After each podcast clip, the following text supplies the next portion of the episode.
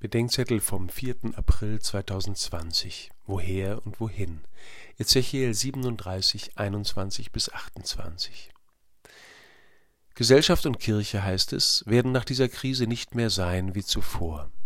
Bei Ezechiel finde ich heute drei Hinweise über das Woher und Wohin des Volkes Gottes. Der erste, Gott sammelt die Israeliten aus den Völkern in ihr Land. Die Welt zeigt sich wieder als unsicherer Ort, der kein bleibendes Zuhause ist.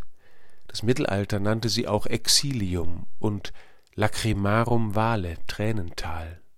Mit Gott gehen wir nach Hause, nicht in ein Land, sondern in allen Ländern in die Freundschaft mit Christus, in das Dasein für die Menschen und dem Himmel entgegen, dem Land der Verheißung, des Lichtes und des Friedens, wie der erste Messkanon es nennt.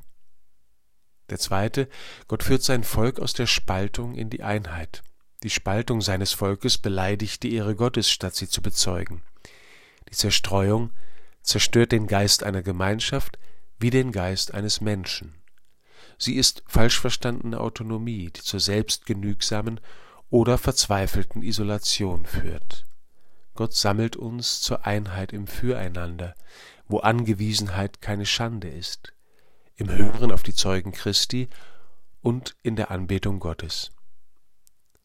Der dritte schließlich, Gott befreit sein Volk aus dem Götzendienst zur Gottesverehrung, wo weder Menschen noch Dinge, Leidenschaften oder Ansprüche die Stelle Gottes einnehmen, bekommen sie von Gott her wieder ihre Würde und wahre Bedeutung, weil das Geschöpf nicht mit dem Schöpfer, das Menschenreich nicht mit dem Himmelreich und die Welt nicht mit Gott verwechselt wird.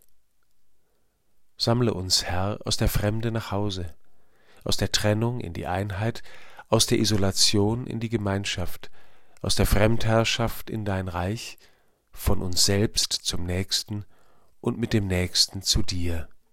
Amen.